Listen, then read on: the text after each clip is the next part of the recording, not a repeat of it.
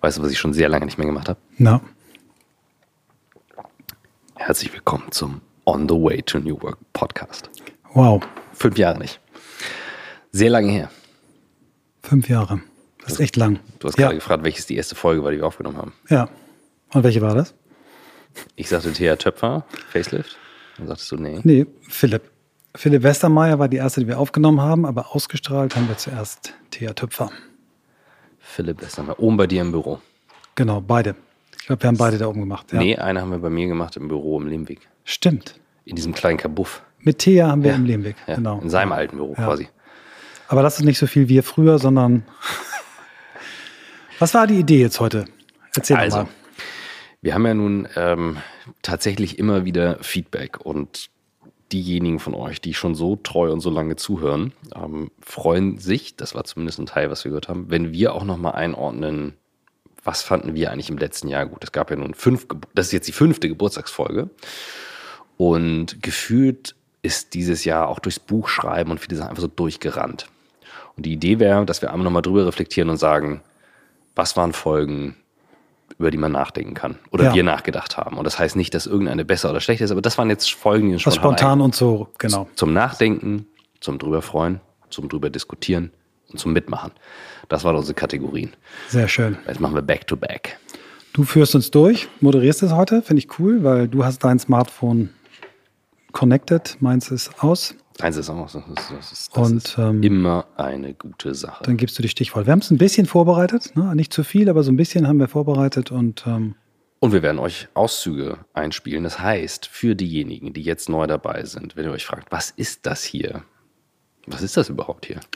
ja, das ist unser Versuch ähm, für uns selber, für unsere Kolleginnen und Kollegen in unseren Unternehmen, für ähm, unsere Zuhörerinnen und Zuhörer und für unsere neuerdings Leserinnen und Leser herauszufinden, wie sich Arbeit ändert und was wir machen können, damit wir durch Arbeit stark werden und nicht schwach. Und das ist On the Way to New Work. Und wir bleiben weiter on the way. Und deswegen geht es jetzt hier los mit der ersten Kategorie aus dem letzten Jahr. Fünf Folgen zum Nachdenken. Wow, ja. Und dir fällt, fällt vielleicht spontan einer ein von den fünf. Fang du mal an. Du, wir haben die ja aufgeschrieben, die fünf, und äh, ich, mir fällt zu jeder was ein. Ja. Okay. Folge 303. Lisa Meissner. ja, die Folge haben wir, ist noch gar nicht so lange her. Ist noch nicht lange her. Anfang des Jahres. War, also Lisa ist eine ehemalige Kollegin, ähm, ist auch noch sehr verbunden mit meinem Team und es war so ein spontaner Gedanke, mit ihr etwas aufzunehmen. Und ähm, sie hatte mit der Frage, die wir am Anfang stellen, wie bist du der Mensch geworden, der du heute bist, uns beide von den Socken. Weggeblasen, ja. Erzähl mal, das war wirklich schön. Ja. Ja, also vor allem das Thema, wie sie erzählt hat, wie sie zum, also wir spielen es wie gesagt gleich mal ein, wie so der Schritt hingegangen ist, was sie geprägt hat, ähm, auch so in der Beziehung zu den Menschen mit ihrem Großvater, Unternehmer sein und so weiter. Das fand ich besonders spannend bei ihr. Und sie hat dann hinten raus uns erzählt, wie sie ihr Unternehmen jetzt führt. Und da war deutlich zu spüren, wie verletzlich sie sich auf der einen Seite zeigt, so mit dem allen, was man so lernt, was sie gelernt hat, und dann auf der anderen Seite, wie tough in einigen Bereichen. Ja. Und sie hat eine Karriere hinter sich ähm, aus dem Konzern, das war vorher beim, beim, beim Daimler, ich glaube, so, so sagt man das. Ähm, und hat dann eben äh, bei uns das Controlling supportet sehr lange Zeit ähm, und hat sich dann eben mit ihrer Geschäftspartnerin auf eigene Beine gestellt. Ja. Und ja, die Folge ist sehr viel überraschender für mich gewesen, als ich dachte, obwohl ich Lisa gut kenne. Für mich so in, in, in, in der Nutshell oder zusammengefasst, wie ich sie in Erinnerung hatte, eine, äh, ein junger Mensch mit einer alten Seele. Das war das, was du gesagt hast. Richtig, stimmt. Ich erinnere mich. Ich erinnere mich. Und dann hat tatsächlich ähm, ein äh, ehemaliger Chef von mir mir dann den äh, Vorschlag, es war eigentlich gar kein richtiger Vorschlag, sondern es war eher eine, ja, eine Vorgabe gemacht, dass ich zu einem Seminar gehen sollte namens Wirksam werden in Gruppen. Und ich weiß noch, als dieser Vorschlag kam, habe ich mich erstmal tatsächlich auch angegriffen gefühlt, weil, naja, ich komme sehr gut in Gruppen zurecht. Ich habe viele Freunde. Das ist, ich möchte lieber zu einem Seminar gehen oder wollte damals lieber die irgendwie Richtung Führung gehen oder Projektmanagement. Also wirksam werden in Gruppen kam mir dann immer so ein bisschen, ähm, ja, Wie eine Bestrafung. merkwürdig. ja, wie so eine Bestrafung und äh, vor. Und äh, tatsächlich bin ich zu dem Seminar gegangen. Äh, die Inhalte sind auch tatsächlich vertraulich, weil man äh, das äh, den anderen Teilnehmern, die zukünftig dahin gehen soll, wollen, das nicht wegnehmen soll. Aber ich habe trotzdem einen Moment, den ich da teilen möchte. Und zwar ging es in dem Seminar sehr stark darum, ähm, zu gucken, wie man in Gruppen wirkt und wie man Einfluss nimmt in Gruppen und wie eine Dynamik in Gruppen entsteht. Und ich hatte mich davor tatsächlich nie besonders äh, stark damit auseinandergesetzt. Und als wir dann in diesem Seminar waren, hatte ich auch relativ wenig Erwartungen, weil, wie gesagt, ich wollte da ja gar nicht sein. Und äh, ich wollte lieber irgendein Führungsseminar machen und sicherlich nicht jetzt mir irgendwas über Gruppen anhören. Dementsprechend habe ich mich da zurückgelehnt äh, und erstmal die Gruppe wirken lassen und beobachtet. Und ähm, ich weiß noch, als dann ein Moment kam und ähm, wir hatten immer die Aufgabe, einfach Sachen zu erzählen und danach von Menschen Feedback einzufordern. Also wir durften immer zwei Leute aus der Gruppe auswählen, die uns dann Feedback zu unserem Gesagten geben. Und obwohl ich mich sehr stark zurückgenommen habe, kam es dann dazu, dass wirklich fast alle aus dieser Gruppe nach meinem Feedback gefragt haben. Und ich war, ich war so überwältigt von diesem Moment, dass wirklich jeder gefragt hat, okay, Lisa, wie schätzt du das ein? Wie ist deine Meinung? Ohne dass ich das irgendwie provoziert oder mit Absicht gemacht hatte, dass ich da wirklich ähm, sehr viel raus mitgenommen habe. Und abends gab es dann eine Art Gruppenspiel, ähm, auch nicht moderiert. Dementsprechend, also wie hat die Gruppe, wie entwickelt sich die Gruppe, wie macht diese Gruppe dieses Spiel ohne jegliche Regeln? Und ähm, es war pures Chaos, bis dann aus der Gruppe heraus irgendwann vorgeschlagen worden ist, ähm, doch eine Art ja, Moderator festzusetzen und ich dann vorgeschlagen worden bin. Und das hat mich äh, so mitgenommen, dass, da dass ich da tatsächlich gesehen habe, okay, man muss, also diese Emotionen, die ich in mir habe, kann man ganz anders verarbeiten, indem ich tatsächlich einschätzen kann, wie andere sich fühlen, wie, was hinter anderem steckt. Ähm, ich habe mal einen Strength Finder Test gemacht. Ich glaube, das Stichwort da ist Einzelwahrnehmung. Ähm, und habe durch dieses Seminar tatsächlich einen Kanal gefunden, wie ich dieses Emotionale halt verwenden kann, um nicht auf mich gerichtet zu gucken, sondern einfach die Gruppe dadurch zu fördern und auf mein Umfeld zu reagieren und das als Stärke zu sehen und auch einzusetzen. Und auch in dieser Woche ist Kaya, geschrieben mit C und Y, also C-A-Y-A, Kaya, unser Werbepartner freue ich mich sehr drüber. Auf der Website getkaya.com und dem Gutscheincode New Work werdet ihr in fünf Minuten papierlos, wenn es um eure Post geht. Denn Kaya macht Postdigitalisierung und Dokumentenmanagement. Also, was ist das? Ihr habt die Möglichkeit, dass die Briefe, die ihr normalerweise ins Unternehmen bekommt, von Kaya umgeleitet werden, gescannt werden und ihr dann tagesaktuell alles bei euch in der Kaya Document Cloud habt. Darüber könnt ihr dann quasi Briefe sehen, Dokumente sehen, bearbeiten und so weiter. Super praktisch, sehr hilfreich, wenn man versuchen möchte, alles zu verschlanken. Ich weiß nicht, woran es liegt, aber dieser magische Gang zum Briefkasten, der ist irgendwie in jedem Unternehmen, was ich bisher gegründet habe, schwierig. Immer. Und das ist eine gute Lösung. Und insofern probiert es unbedingt mal aus.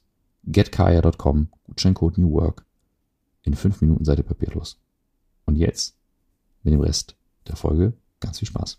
So, zweiter zum Nachdenken war ein äh, Kontakt von dir, glaube ich, der mich tatsächlich, als ich äh, zum Urlaub gelandet bin, äh, nach der Landung angesprochen hat und ich kannte ihn persönlich noch gar nicht und rief durch den Flur, Christoph! Und es war Chris Sorel. Chris Sorel, eine Folge, die ich schon ganz, ganz lange mir gewünscht habe. Chris ähm, zählt wirklich zu den herausragenden Schlafexperten oder man kann es weiterfassen, Recovery Coaches in Europa.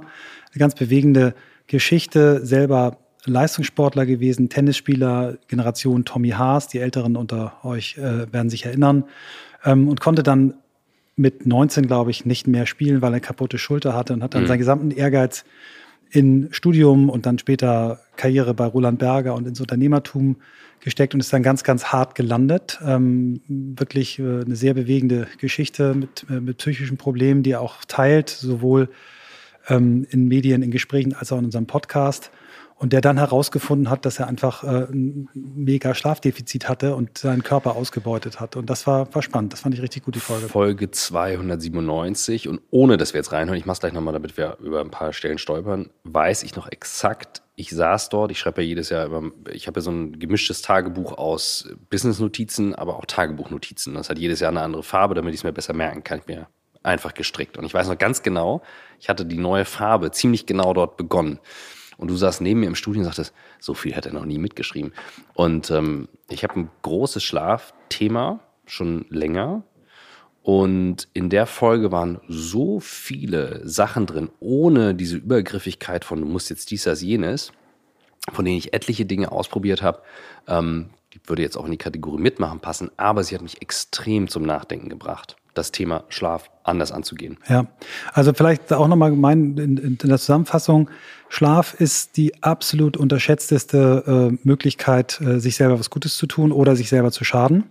Ähm, nahezu alle Zivilisationskrankheiten werden durch schlechten Schlaf schlimmer und kommen früher und heftiger und können durch guten Schlaf äh, herausgezögert werden. Ähm, also es gibt wirklich ganz klare Korrelationen und das macht er ohne Zeigefinger, sondern eben sehr anwendungsorientiert, sehr glaubhaft, weil er selber alles durchlebt hat. Diese Schlafphasen, über die wir gesprochen haben, die sind nicht linear über die Nacht verteilt, sondern das erste Nachtdrittel ist sehr, sehr Tiefschlaf äh, intensiv und das letzte Nachtdrittel ist sehr, sehr REM-Schlaf intensiv. Das heißt, wenn du jetzt statt siebeneinhalb Stunden nur sechs Stunden oder noch weniger schläfst, dann schneidest du dir nicht 20 mhm. Prozent deines REM-Schlafs weg, sondern 60, 70, 80 Prozent. So, das heißt, in dieser Nacht bist du zwar körperlich erholt, aber deine emotionale Regulation ist fast komplett auf der Strecke geblieben. Hört euch das an. Ich weiß, ich habe ich hab sogar noch vor Augen, wie die Notiz in meinem Tagebuch aussieht oder dass ich mir sie farblich markiert habe. Er hat gesagt, die REM-Schlafphase ist die einzige Zeit in unserem Leben, in der wir keine Angst empfinden. Und ich habe das danach mal beobachtet. Ich habe ähm, diesen Aura-Ring, den du mir mal empfohlen hast, mhm. und ich trage den halt nur zum Schlafen. Wenn mir der REM-Schlaf fehlt, und das zeigt er ja an, weiß ich, sind, weiß ich ganz genau, ich bin echt angefressen für den Tag. Mhm. Und das kann, das hilft mir wahnsinnig. Ja. Und jetzt auch zu sehen, nochmal wieder einzuschlafen, weil man eher morgens träumt, wie viel gelassener ich in den Tag gehe. Ja. Also das war eine, ein Mega-Ding. Also die, die, die vielleicht nochmal zur, zur ganz kurzen technischen Einordnung des Themas Schlafs. Der Tiefschlaf ist dazu da, dass sich unser Hirn reinigt mhm. ähm, und äh, wir im Prinzip äh, regenerieren. Und der REM-Schlaf ist dazu da, dass kreative Themen äh, des Tages verarbeitet werden. Das ist die Phase, in der wir träumen. Und idealerweise findet Tiefschlaf so früh wie es geht statt und REM später. Das ist ein ganz guter Indikator dafür. Und ja, mit so Dingen wie dem Aura-Ring kann man das dann auch tracken. Folge 308. Tatjana Kiel. Ich war nicht dabei. Ja. Ich lag krank im Bett. Ähm, Tatjana Kiel ist die äh, Geschäftsführerin von Klitschko Ventures. Und äh, das war ein Thema, ich erinnere mich noch genau dran, ich wollte diese Folge unbedingt, ich wollte sie ganz schnell, als der äh, Krieg in der Ukraine losging. Ähm, die Klitschko-Brüder sind beide, wir wissen das jetzt ja aus, aus den letzten Wochen und Monaten, extrem involviert. Äh, ähm, Vitali ist Bürgermeister mhm. in Kiew, äh, Wladimir ist auch, die sind beide da und setzen sich extrem ein und äh, Tatjana organisiert von hier aus Hilfslieferungen, Züge, Dinge, die dort benötigt werden, werden hingefahren, Menschen werden geholt und sie, sie äh, opfert wirklich sich auf. Das kannst du dir mhm. nicht vorstellen, was die da für ein Programm abfährt. Und ähm, das war ziemlich am Anfang äh, des Konflikts und des Krieges, äh, als noch nicht absehbar war, was da mhm. alles passiert. Und äh, das war eine wichtige Folge. Und sie ist wirklich eine ganz starke und ganz mutige Frau. Und jeder, der ähm, ja, der irgendwie noch nicht weiß, kann ich mich da irgendwie involvieren, hört euch die Folge nochmal an oder hört zumindest jetzt mal diesen Ausschnitt an ähm, denn es ist nicht vorbei. Diese eine Nation steht für die ganze Welt und zeigt, wie wichtig es ist, für die Demokratie zu kämpfen. Und alle Menschen, die kämpfen können, kämpfen da drüben gerade. Es geht kaum jemand. Und dieses, äh, dieser, die, dieses Zusammenhalten ist so faszinierend zu sehen. Und äh, diese Faszination darf nur nicht in Schockstarre enden, sondern sondern und auch nicht in Aktivismus im Übrigen, da würde ich gerne gleich auch noch was zu sagen, sondern sie muss irgendwie sortiert und geordnet werden und damit einfach Anerkennung finden. Und Wladimirs Aufgabe war einfach letzte Woche Donnerstag, als klar war, es geht jetzt nach Kiew ähm, oder Putin geht jetzt nach Kiew er hat gesagt, seid laut, sagt, dass ihr damit nicht einverstanden seid. Und das Spannendste für mich war jetzt mal, ich, wir sind hier nicht im Politik-Podcast, könnte ich auch gar nicht so viel zu sagen, aber das Spannende ist, wenn wir sehen, dass die Politik gerade noch nicht in dem Maße agieren kann, warum auch immer, ob richtig oder falsch, dann ist es doch die Wirtschaft gewesen, die uns von Anfang an wirklich so wahnsinnig unterstützt hat, dass ich selbst so ganz sprachlos war und ähm, ich viel gefragt wurde, ja, also jetzt sag doch noch mal ganz kurz hier, äh, jeder Einzelne kann auch nichts machen und da passiert doch jetzt gar nichts, jetzt warten wir noch mal ab. Und ich gesagt habe, nee, ich habe eine Aufgabe, sei laut. Und ich äh, habe mich persönlich mit meinem Namen mit einer Demonstration angemeldet, ähm, weil mir alles andere zu lange dauert. Die großen Demos sind alle erst drei Tage später gewesen. In drei Tagen kann es einfach zu spät sein. Es geht hier um Stunden, es geht hier nicht um Tage. Und deswegen habe ich eine Demonstration gemacht. Und ähm, die war natürlich sehr persönlich und so weiter. Und ich hatte auch keine Ahnung von Demonstrationen Person, aber das ist völlig irrelevant. Man kann auch als Einzelperson etwas bewirken. Vielleicht von meiner Seite da zum Thema Nachdenken. Ähm, was ich interessant finde und fand, ist eben, wie reagiert wird. Also ich habe dann, ich war ja nicht dabei und hatte mich dann ähm, im Nachgang sehr damit beschäftigt und jetzt auch dadurch, dass Kinder jetzt hier mit an der Schule sind und so weiter, ähm, gesehen, wie die versuchen, alle beisammen zu halten. Ne? Also die, die Ukrainer haben einfach schon ein digitales Lerntool für die, die im Ausland sind, versuchen die Kinder mitzunehmen. Und ähm, das Thema an sich ist natürlich ein Thema zum Nachdenken. What is gonna happen? Also was heißt das und wie gehen wir damit um? Und auf der anderen Seite, hattest du ja auch gesagt, ist es auch sehr überwältigend. Ja. Also sich dann auch der, im richtigen Moment darüber davor zu schützen, wann oder wie intensiv wir uns damit auseinandersetzen. Dominik Bloh, Folge 293 haben wir noch aufgeschrieben. Die hast ja. du aufgenommen, da war ich auch dabei. Ja, Dominik Bloh, auch eine Folge, die, die mir sehr am Herzen lag, über die ich lange nachgedacht habe. Ich habe Dominik Bloh zum ersten Mal äh, in einer NDR-Talkshow erlebt. Meine Frau guckt sich wahnsinnig gern diese, diese Talkshows am Freitag an und ich bin nicht so ein Talkshow-Typ und muss da immer ein bisschen hingetragen werden. Also ist jetzt auch nicht so, dass wir da jeden Freitag uns das anhören, aber ich bin immer eher positiv überrascht, mhm. was dort manchmal für Gäste sind, was für Themen da sind. Und Dominik Bloh ist ähm, ein ehemaliger Obdachloser, der mhm. als Kind äh, obdachlos geworden ist, der quasi aus bestimmten Gründen von seiner Mutter vor die Tür gesetzt wurde und äh, es einfach nicht anders hingekriegt hat als auf der Straße. Ähm, der auf der Straße lebend sein Abitur gemacht hat ähm, und dann über eine wirklich bewegende Geschichte den Weg zurück ins Leben gefunden hat, so wie er es selber auch beschreibt, hat ein Buch geschrieben. Ähm, das Buch, äh, der Titel ist natürlich jetzt klar, dass er mir Palm aus, ich weiß nicht mehr, muss man mhm. nochmal gucken. Ähm, aber es ist auf jeden Fall ein mega, mega berührendes Buch, mega berührende Geschichte und äh, er hilft heute ähm, mit verschiedensten Projekten ähm, dabei, Menschen, die auf der Straße leben, erstmal die Würde zurückzugeben. Und ein, einer der zentralen Faktoren ist Sauberkeit, sagt er. Deswegen hat er Duschbusse ins Leben gerufen, die äh, Obdachlosen ermöglichen, quasi erstmal sauber zu sein und mhm. selber wieder eine Würde zu bekommen. Und ähm, er lebt in Hamburg ähm, und ist ein fantastischer junger Mann und ähm, ja, lohnt sich sehr, da mal reinzuhören. Allein. Hamburg-Barmbek 2005. 5. Februar. Ich komme ein paar Minuten zu spät in die Schule. Der Unterricht hat bereits angefangen. Mein Lehrer verlangt eine Erklärung für die Verspätung und fordert eine Entschuldigung. Ich denke nur, für was in den letzten Stunden soll ich mich entschuldigen? Ich bringe kein Wort heraus. Zur Strafe fliege ich aus der Klasse und muss bis zur Pause auf dem Gang warten. Ein paar Stunden vorher ging es für mich raus auf die Straße. Meine Mutter setzte mich vor die Tür. Mit meiner gesamten Habe. Es passte alles in zwei Koffer. Ein Alltag ist tatsächlich ganz unterschiedlich. Man ist heute hier und morgen da. Man lebt von der Hand in den Mund. Es, es gibt keine Gewissheit außer den nächsten Schritt. Aber selbst da weißt du eigentlich nicht wohin. Außer du musst gerade so nach dem Aufstehen ist immer klar, das erste zusammenpacken, weil ich bin an einem öffentlichen Ort. Das heißt, ich kann hier nicht lange bleiben. Mein Aufstehen beginnt also auch dann, wenn die ersten also wenn die noch nicht mal die ersten Strahlen irgendwie von der Sonne scheinen, sondern wenn noch die Morgendämmerung ist und äh, dann heißt es erstmal ein Versteck finden für die Sachen, damit man die nicht den ganzen Tag rumschleppt. Dann ähm, kommen Hygienefragen als allererstes, Toilette gehen, ähm, sich irgendwie waschen. Dafür gibt's in Hamburg viel zu wenig Orte. Das war für mich wirklich auch immer das Schwierigste, das nicht machen zu können, weil das so viel auch mit einem auslöst und man so gesehen wird, so dreckig wahrgenommen wird und schon dann morgens um sieben irgendwie schmutzig durch die Gegend zu laufen, während alle frisch irgendwie zur Arbeit gehen. Äh, dann kommt der Hunger, man muss gucken, wo man essen kann, muss erstmal dahin kommen ich kann dir also gar nicht so, hm. sind einfach immer dieselben Sachen, die du tun musst, so schlafen, essen, waschen. Ganz simple Dinge, die sich immer wieder wiederholen, weil du nie das ganz zu Ende bringen kannst. Alter.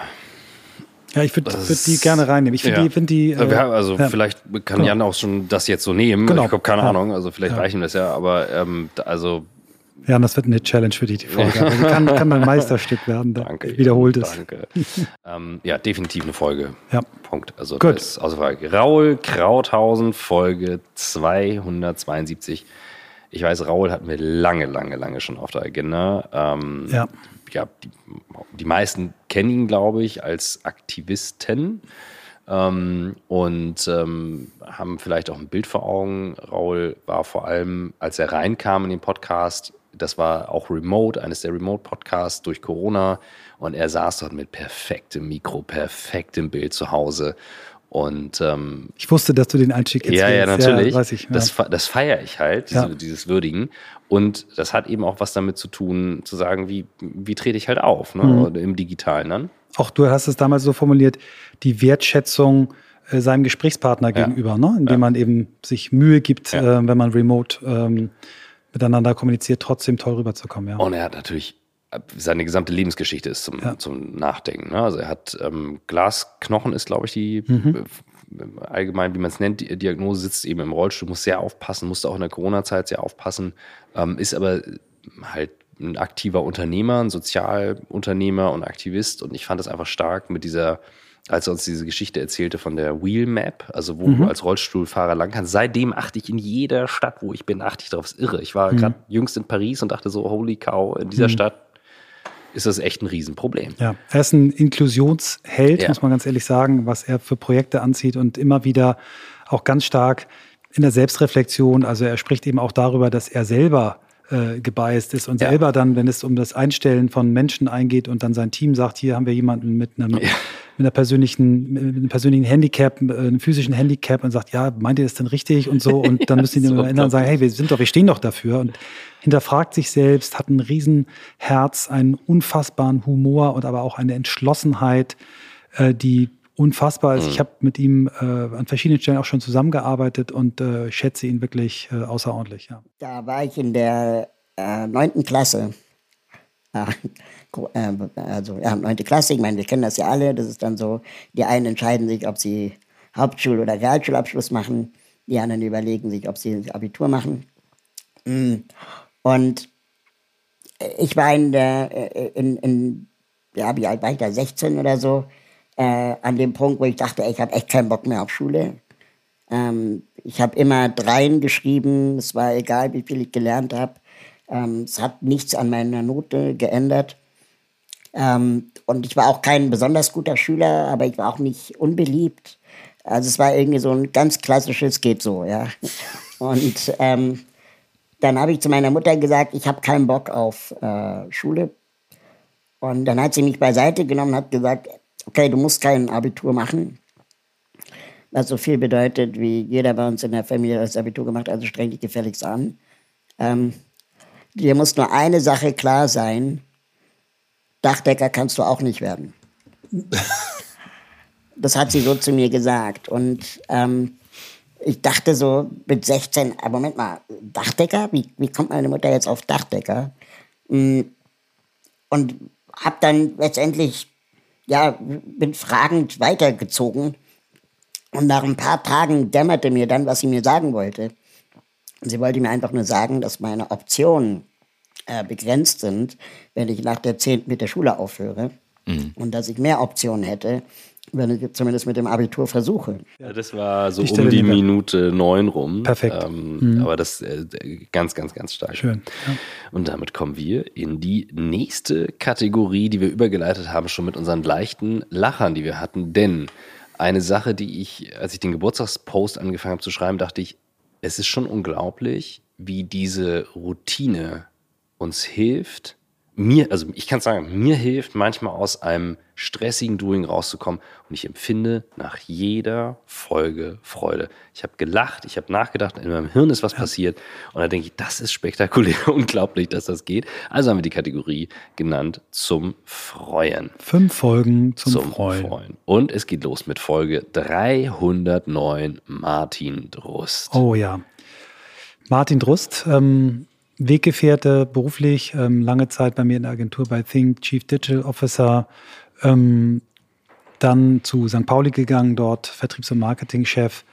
Und auch eine Folge, die wir uns ganz lange vorgenommen mhm. haben. Und wir haben äh, so, obwohl das auch zu einem schwierigen Zeitpunkt war, die wir aufgenommen haben schon, und wir haben aber so viel bekommen, so viel Wärme, Herzlichkeit, Sonnenschein. Und ich erinnere äh, eine Beschreibung, die kommt, glaube ich, relativ zum Ende, ähm, ging es, glaube ich, um Inspiration und er von der von der Serie äh, Ted Lasso, Ted Lasso äh, berichtete, von der ich ganz viel gehört habe, aber er, vielleicht erzählst du die Szene, du hast sie mhm. mehrfach angeguckt noch, da geht es um, um eine Dart-Szene, ähm, die wir dringend empfehlen, mhm. äh, euch auf YouTube anzugucken. Erzähl mal. Also ja. äh, genau, also ich habe diese Folge danach gebingewatcht, äh, wie es so schön heißt. Das mache ich sehr selten, du weißt, ich gucke wirklich wenig. Irgendwie du meinst die ganze Serie? Hast ich habe kom ja. hab komplett Ted Lasso, also ja. alles geguckt. Und Ted Lasso in kurz ist, wie er es gesagt hat, im Prinzip äh, aus einem toxischen Umfeld macht er ein gutes. Kill mhm. them with kindness. Ja. Durch und durch. Es tut so gut. Und diese Szene ist eben, wie ähm, sein im Prinzip Widersacher seiner Chefin reinkommt und so völlig überheblich losgeht und sagt, ja, dann machen wir halt ein Dartspiel und dann wetten wir jetzt um 10.000 Pfund oder so, irgendwie mhm. sowas. Vor der ganzen Kneipe. Und der Ted dann, ja, okay, so wirft er mit so einem Dartpfeil so, let's see. Und dann irgendwann am Ende ähm, fängt er dann an zu erzählen, ähm, während die dann so immer dichter an das Ende kommen, äh, dass er ja früher mit seinem Vater ähm, unterwegs war und er sagte, Mensch, da war so ein Schild und dann stand da eben, be curious, not judgmental. Mhm. Be curious, not, not, judgmental. judgmental. Ja. Und wirft dann diesen Dart in die Mitte und alle jubeln und dann, wenn das so wäre, dann hätte er jetzt gefragt, und warst du früher mal Dart spielen? Und dann hätte ich erzählt, yes, sir, every Tuesday with my father, still I was 16 und so. Ja. Und diese Szene, ja. die ist so geil. Ich habe, glaube ich, auch ein YouTube-Video oder ein LinkedIn-Video dazu mhm. gemacht danach, weil ich sie so gut fand und das rundete die Folge mit Martin ab, weil er einfach, Martin ist ein cooler Dude und so hat es angefangen. Ja. Und ich weiß bei diesen Folgen immer noch, wo ich saß, wie der Morgen war, wie das Wetter war. Und er saß im Kinderzimmer von seinem, von seinem Sohn, Sohn ja. erzählt einfach lustige Geschichten und man merkt bei ihm einfach so diese Hamburger Lässigkeit. Ja durch. Lässigkeit ist hier das richtige Wort, die einfach hilft, ins Lächeln zu kommen und deswegen so im St. Pauli-Stil die Dinge durchzuziehen. Ja. Und das fand ich einfach.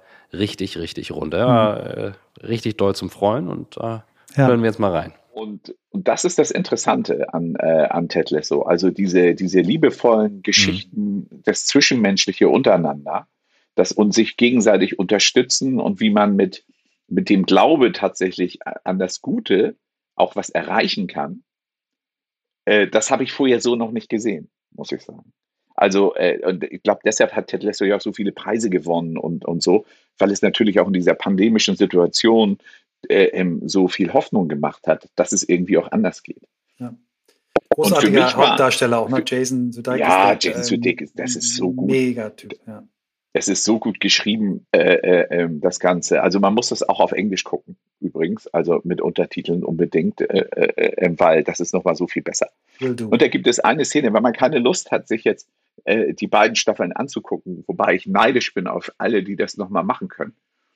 Äh, dann kann man bei YouTube mal eingeben, Dart ziehen, Ted Lasso. Dann eine Folge, die mir beim spontanen Durchgehen aufgefallen ist und du sie auch sofort genannt hast, Folge 274, Anna und Stefan Lemke.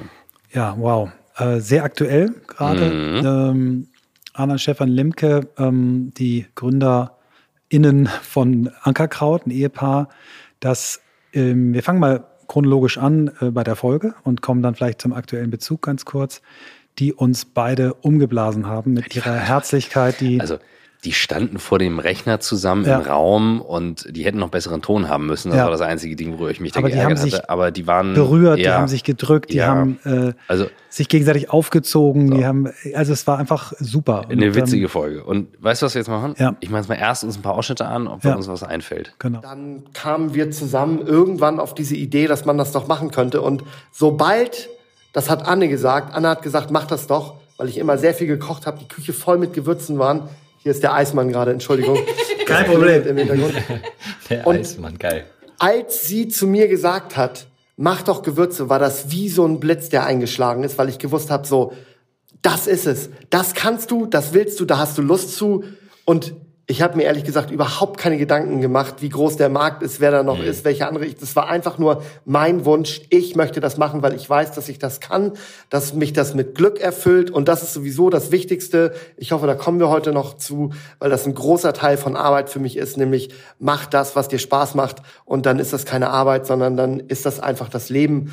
Genau so geht Passion. Ja, ja, so geht Passion. Es ist so Minu um die Minute neun. Und Ja. äh, Jan, wenn du uns noch die Stelle raussuchen kannst, wo ähm, äh, Stefan das erzählt, wie Anna ihn, äh, Anna ihn äh, zu ähm, ähm, Ja, das kann ja genau sein. Es sind zwei Stellen. Also einmal sie hat, sie hat äh, ihn quasi, ähm, sie haben sich, haben quasi so erzählt, wie sie ähm, wie sie beide mal äh, gelogen haben. Und den anderen, genau, na, genau, die Stelle. Und sie Anna, hat, Anna genau. hat ihn dann dahin geschickt zu irgendeinem. Nee, König, Höhle, der Höhle Löwen. Löwen, ja, genau. genau. Anna hat quasi äh, sich bei Höhle der Löwen beworben, obwohl er das überhaupt Mhm. nicht wollte. Und er hat die ganze Zeit immer gesagt, ja, ja, ich mache nebenbei noch meinen meinen Job. Äh, Und er hat aber die ganze Zeit nur für dieses Ja, Startup genau. gearbeitet. Und die haben aber Kinder gekriegt. Und, und wie sie das erzählen, ist einfach der Hammer. Die Stelle, ja, die, die genau. müssen wir raus. Sehr Ja. gut. Revanche-Lüge. Da hat meine, genau, da hat meine Frau mich nämlich angelogen. Die, wir haben darüber gesprochen, also wir haben immer Shark Tank geguckt, da war das hier in Deutschland noch nicht so groß. Ich weiß nicht, ob die erste Staffel schon lief hier. Und da hat sie immer gesagt, hier in die Sendung, äh, die kommt jetzt, kommt jetzt hier in Deutschland, da müssen wir hin. Da habe ich gesagt, hier, du spinnst doch, ich mache mich doch nicht da zum, zum Clown im Fernsehen. Ja, das ist, äh, ich bin irgendwie Internetmensch, ich brauche kein Fernsehen, schon, schon lange nicht mehr. Ähm, und sie hat dann aber gesagt, ja, okay, dann lassen wir das. Und irgendwann klingelte mein Telefon und ähm, da war dann jemand dran aus Köln. Und der meinte dann so, ja, hier, Höhle der Löwen, ähm, wir, äh, ihr habt euch ja beworben und wir wollten sagen, wir finden das ganz interessant, wir wollen mal so einen Probedreh mit euch machen. Und da habe ich gesagt, also äh, es hat sich keiner hier beworben. Doch, doch, Anne, Anne Lemke hat sich hier beworben. ja. Und ich habe dann natürlich sofort gesagt, ne, auf keinen Fall. Ähm, aber ja, also wie das so ist in der Ehe, äh, man entscheidet dann gemeinsam und äh, find, entscheidet sich dann dafür, dass das, was die Frau will, das Richtige ist. Sehr geil. Ja, und dann sollten wir auf jeden Fall ganz kurz den Einmal drauf eingehen, ne? Bezug, Aktuell, genau. ja. Ja, der Akt, der herrlich, die Szenen, die wir gerade gehört haben, also wunderschön und äh, unbedingt nochmal eine neue Folge mit den beiden. Die sind ja auf Mallorca gerade mit Familie, kommen Mitte des Jahres wieder. Cesar und ich haben sie im Januar dort besucht. Wir waren bei ihnen zum Essen eingeladen und hatten einen großartigen Abend. Ähm, ja, jetzt haben sie ähm, das Unternehmen nochmal neu finanziell aufgestellt, kann man es nennen, und haben einen ähm, Investor gefunden, der äh, zu, ja, kann man sagen, zu sehr viel Kritik bei einem Teil der, der, der Fans geführt hat, nämlich äh, Nestle. Und äh, das wird sicherlich die große Herausforderung, jetzt für die beiden zu zeigen, wie kann man ähm, ein Unternehmen, was ganz klar aus dem Herzen gegründet ist, ganz äh, ein Familienunternehmen mit einem Konzern, der auf so vielen Flanken auch immer wieder in der Kritik steht. Wie kriegt man das hin? Die beiden werden, so habe ich es verstanden, die Rolle Markenbotschafter haben, sind immer noch mit Skin in the Game dabei, aber das ist eine große Herausforderung. Aber ich, ich glaube, die beiden kriegen das hin. Das ist ein unfassbares Team, ganz tolles Paar und ähm, ja, ich wünsche ihnen alles erdenkliche Gute. Ich finde die beiden herrlich und mit Nestle habe ich meine eigenen Erfahrungen gemacht, äh, die ich äh, für mich behalte jetzt an der Stelle und das muss jeder für sich beurteilen. Und die beiden finde ich großartig und ich bin mir sicher, die, äh, solange sie drin bleiben und ähm, das Ja. mit Herzen tun, wird das dem Unternehmen gut tun. Hier kommt der kurze Werbeblocker. Heute nicht von Christoph, sondern von mir, Lavinia. Ich bin Cloud and New Work Advisor bei Blackboard und sitze hier nicht alleine, sondern habe meine Kollegin Lavinia mitgebracht. Richtig, ich bin Lavinia aus der HR von Blackboard und wir sind heute hier, um euch zu sagen, dass wir viele Stellen offen haben bei uns und uns freuen, wenn wir neue Crewmember bei uns begrüßen dürfen. Dafür müsst ihr euch natürlich bewerben und ähm, um rauszufinden, welche Stellen bei uns gerade ausgeschrieben sind, könnt ihr auf unsere Website gehen, blackboard.com und da einmal auf die Work with Us Seite und ähm, da seht ihr alles beschrieben, was ihr mitbringen solltet und ähm, wir sind auch sehr, sehr offen für Quereinsteiger. Also wenn ihr nicht direkt das Gefühl habt, dass ihr vielleicht auf die Stelle passt, bitte bewerbt euch trotzdem gerne. Wir haben auch Initiativbewerbungen, äh, die wir uns super gerne anschauen und freuen uns, wenn ihr euch bei uns meldet. Ich war zum Beispiel so eine Sorte von Quereinsteiger, Initiativbewerberin, weil ich lange Zeit den On the Way to New Work Podcast gehört habe und dachte, wer sind eigentlich diese sympathischen Männer, die äh, die Interviews führen? Was machen die eigentlich? Bin auf Blackboot gestoßen und dachte, geile Firma, da will ich arbeiten. Was machen wir bei Blackboot?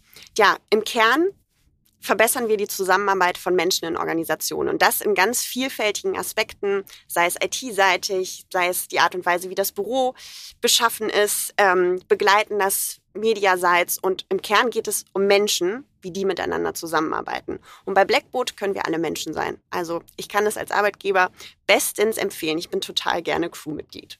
Jetzt kommt ein absolutes Highlight in dem äh, Podcast, äh, die wir immer wieder äh, auch mal wieder aufnehmen dürfen, nämlich The One and Only Dr. Leon Winscheid himself. Oh wow, ja. Folge 271. Das war nicht die erste mit ihm, die Nein. wir gemacht haben, es war die dritte, glaube ich. Dritte sogar, stimmt, ja. stimmt. Wir hatten ihn beim ja. Corona Situation Room. Das hier war Juni 21. Ich weiß noch genau, ich war, saß äh, auf, äh, auf, einer Rückbank eines Audi A8, äh, weil ich irgendwie zu einem ja. Vodafone-Event von OMR geschattelt wurde und ich konnte jetzt schon wieder nicht live dabei sein bei ihm, was mich total geärgert hat. Aber wir haben es irgendwie trotzdem hingekriegt, äh, uns da zusammen zu tun. Und äh, Leon, vielleicht einmal zum Einstieg für die, die ihn nicht kennen, ähm, Psychologe, promovierter Psychologe, sehr jung, Unternehmer, Podcaster. Seine Geschichte, auf die er am Anfang immer reduziert wurde, er war der Psychologe, der mit Hilfe seiner psychologischen Tools, die Millionen bei Gottschalk, äh, nee, nicht Jauch. bei Gottschalk, bei Jauch, bei, äh, wie heißt das Ding noch? Äh, wer, wird Millionär? Millionär gewonnen hat und der aber dann erst angefangen hat. Und ähm, wir haben ja, ihn immer wieder bei uns gehabt und er hat gerade ein Buch damals veröffentlicht. Ähm, Besser fühlen heißt das Buch, glaube ich. Und äh, ja, was der uns da alles mitgebracht also zum, hat, geschenkt hat, ja zum Freuen an ganz, ganz, ganz vielen Stellen, ähm, weil er es schafft, schwierige Themen so zu verpacken und zu erklären und zu drehen, dass man merkt, so, okay, ich kann damit arbeiten. Also das Thema Wut, wie er sagt, ja, Wut ist gut in sich, das, die enthält viel Information. Das ist etwas, das konnte ich schon mit meinen Kindern auch thematisieren. Oder ähm, ich habe ihn dann genötigt, nach dem Podcast ein Video für eine Mitarbeiterin aufzunehmen, die eine taffe Phase hatte und ihn so gerne als Podcaster hört. Die hat jetzt ein individuelles Video bekommen damals von ihm, das weiß ja. ich noch. Ähm, und er ist einfach, ja, er, er tut gut. Ja. Er tut gut, seine Stimme tut gut und er ist ein wahnsinnig guter Typ. Ich habe eine ganz konkrete Idee. Ich, ich, glaube, ich erinnere, dass wir auch mit ihm über das Thema Angst gesprochen haben ja. und ähm, jetzt finde ich ganz spannend in einem, äh, in einem Abschnitt, wo wir sagen, welche Folge war zum Freuen ich habe noch nie jemanden so über Angst sprechen mhm. hören wie Leon, dass du dich freust, dass du mhm. verstehst, wofür Angst da ist, dass du auch, wenn du als ängstlicher Mensch geboren bist, was ja zum Teil auch für Genetik ist, man weiß es, glaube ich, noch nicht ganz genau, wenn du über, mhm. übermäßig ängstlich bist äh, und diese Studie, die er erzählt hat, vielleicht gehen wir an die Stelle ja. mal rein. Ein Harvard-Professor hat sich 400 Mütter aus der amerikanischen Mittelschicht in sein Labor eingeladen. Und das, was jetzt kommt, ist für mich wirklich Thriller der Wissenschaft, weil es so eine spannende Story ist und ich habe das große Vergnügen gehabt, dass Jerome Kagan auf meine Mail geantwortet hat und wir uns lange unterhalten haben. Das ist wirklich ein Kopf, der ist nicht nur brillant, sondern der ist auch zu einem der einflussreichsten lebenden Psychologen gewählt worden tausendfach zitiert, zehntausendfach zitiert. Wahnsinniger Typ. Knackende Festnetzleitung von Münster nach New York, wo er sitzt, und dann haben wir uns unterhalten. Und er erzählt mir die Geschichte von Baby 19. 400 Mütter bringen ihre vier Monate alten Kinder in dieses Labor von ihm. Und er setzt sie in einen komplett leeren Raum und die Mutter geht raus. Und jetzt knackt's plötzlich aus dem Lautsprecher. Hallo Baby, wie geht's dir? Irgendwie ein Mobile kommt plötzlich von der Decke und wedelt so vor den Augen des Kindes. Und zu allem Überfluss kommt dann noch eine Versuchsleitung rein und tröpfelt dem Kind so ein bisschen Zitronensaft auf die Zunge. Also neue Reize für das Kind. Eine Umgebung, die es nicht kennt. Und was passiert? Die meisten Kinder sitzen da einfach und gucken sich um, brabbeln, sind interessiert, sind neugierig. Dies wird alles gefilmt und das sind die ersten 18 Videobänder, die Jerome Kagan voller, voller Spannung, voller Erwartung sich dann nachher, als der Versuch abgeschlossen ist, anguckt. Die Kinder sind neugierig und freudig. Fast haben sie Spaß an diesen Reizen. Und jetzt kommt Baby 19, das 19. Video. Dieses Kind ein Mädchen erlebt Todesangst. Die schreit, die weint, die schlägt mit ihren kleinen Beinchen um sich, die versucht sich komplett dagegen zu wehren und hat wirklich tausend Tode, die sie gerade stirbt. Und jetzt fragt sich der Professor, woran liegt das? Die restlichen Videos werden auch noch ausgewertet und so um die 20 Prozent der Kinder sind sogenannte High Reactives. Schon im Alter von vier Monaten reagieren die ganz anders als der gesamte Rest, nämlich hochreaktiv auf diese Stimuli, dieses knackendem Lautsprecher, das Mobile und den Zitronensaft. Und man fragt sich jetzt, was, woran liegt das? Wenn du vier Monate alt bist, hast du noch nicht so viel Sozialisierung mitgenommen.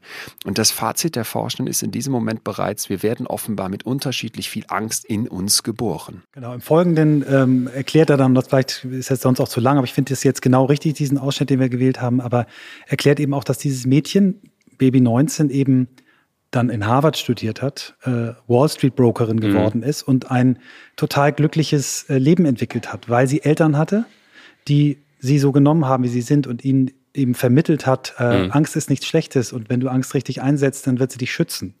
Und das ist einfach so berührend ähm, und jeder, der mit dem Thema Angst ein Thema hat, sollte sich den Podcast nochmal in voller Länge anhören. Folge 263, die gute Insa Klasing. Oh ja. Und ja. Also zum Thema Würdigung und Setup.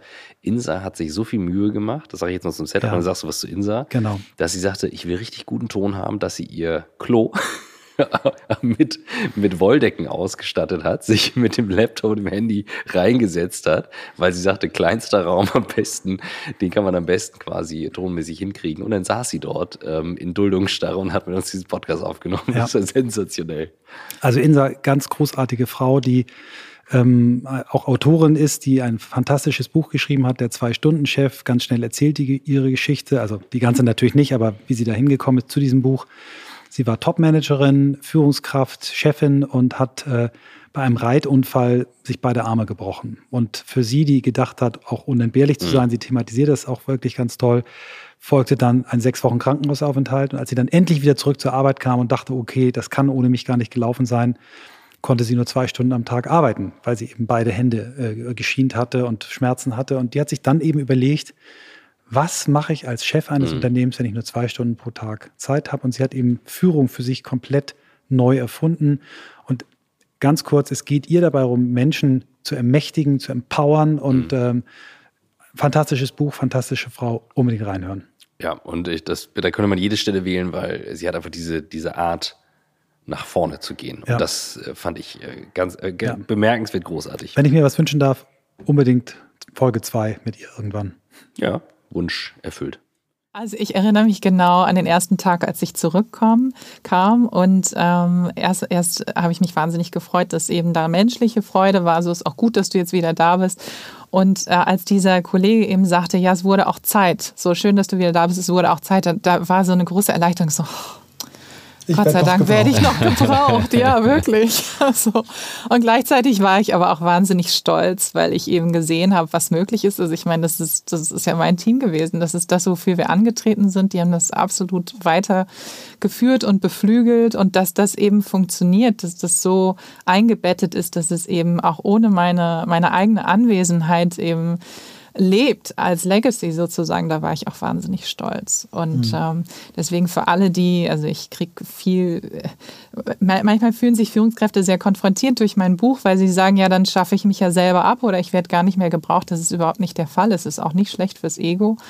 Denn äh, wenn sich eben durch Autonomie alle einbringen und ähm, äh, wirklich hochmotiviert und kreativ und engagiert äh, an, die, an die Sache gehen und da großartige Ergebnisse ähm, erzielen, dann ist das immer auch die Leistung des Chefs, oder der die mhm. Weichen dafür gestellt hat. Folge 260 mit Peter Docker, dem Mann, der mit Simon Sinek unter anderem das Buch geschrieben hat.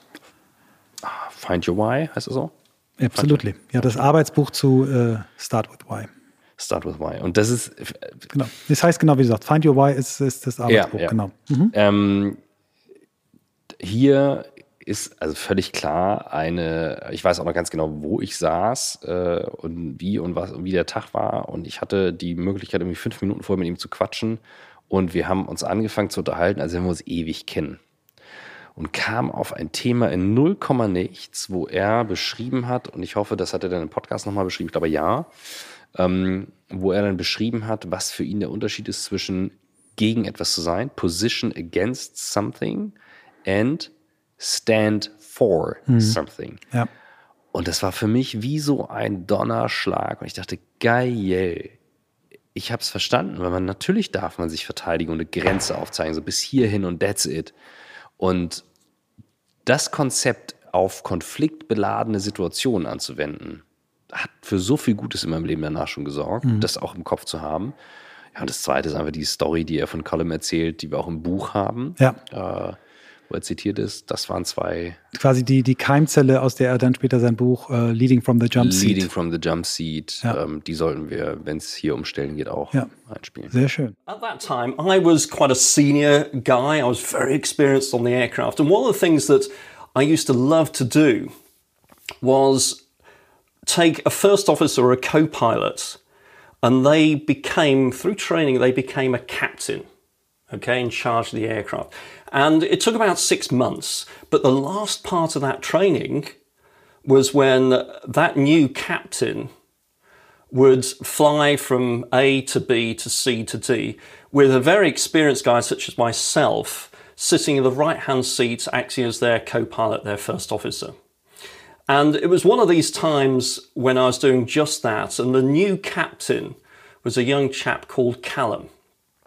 And we flew from the UK over to Washington Dulles and then onto over, over to San Francisco. And have you guys ever been to San Fran?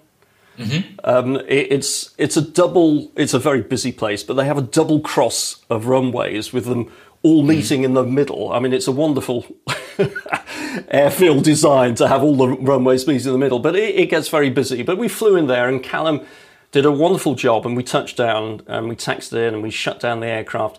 And as you guys might imagine, it was wonderful to turn to him and say, Callum, you've done a great job. We're planned to stop here the night for crew rest, but then in the morning we have another passenger load flying back to Washington. Um, I'm going to be down the back of the aircraft for the passengers. You're going to have a regular first officer, make up your crew. You know, you just take us back home. Well done. And that, that was a great, great moment because he, he'd accomplished something he'd be working hard for.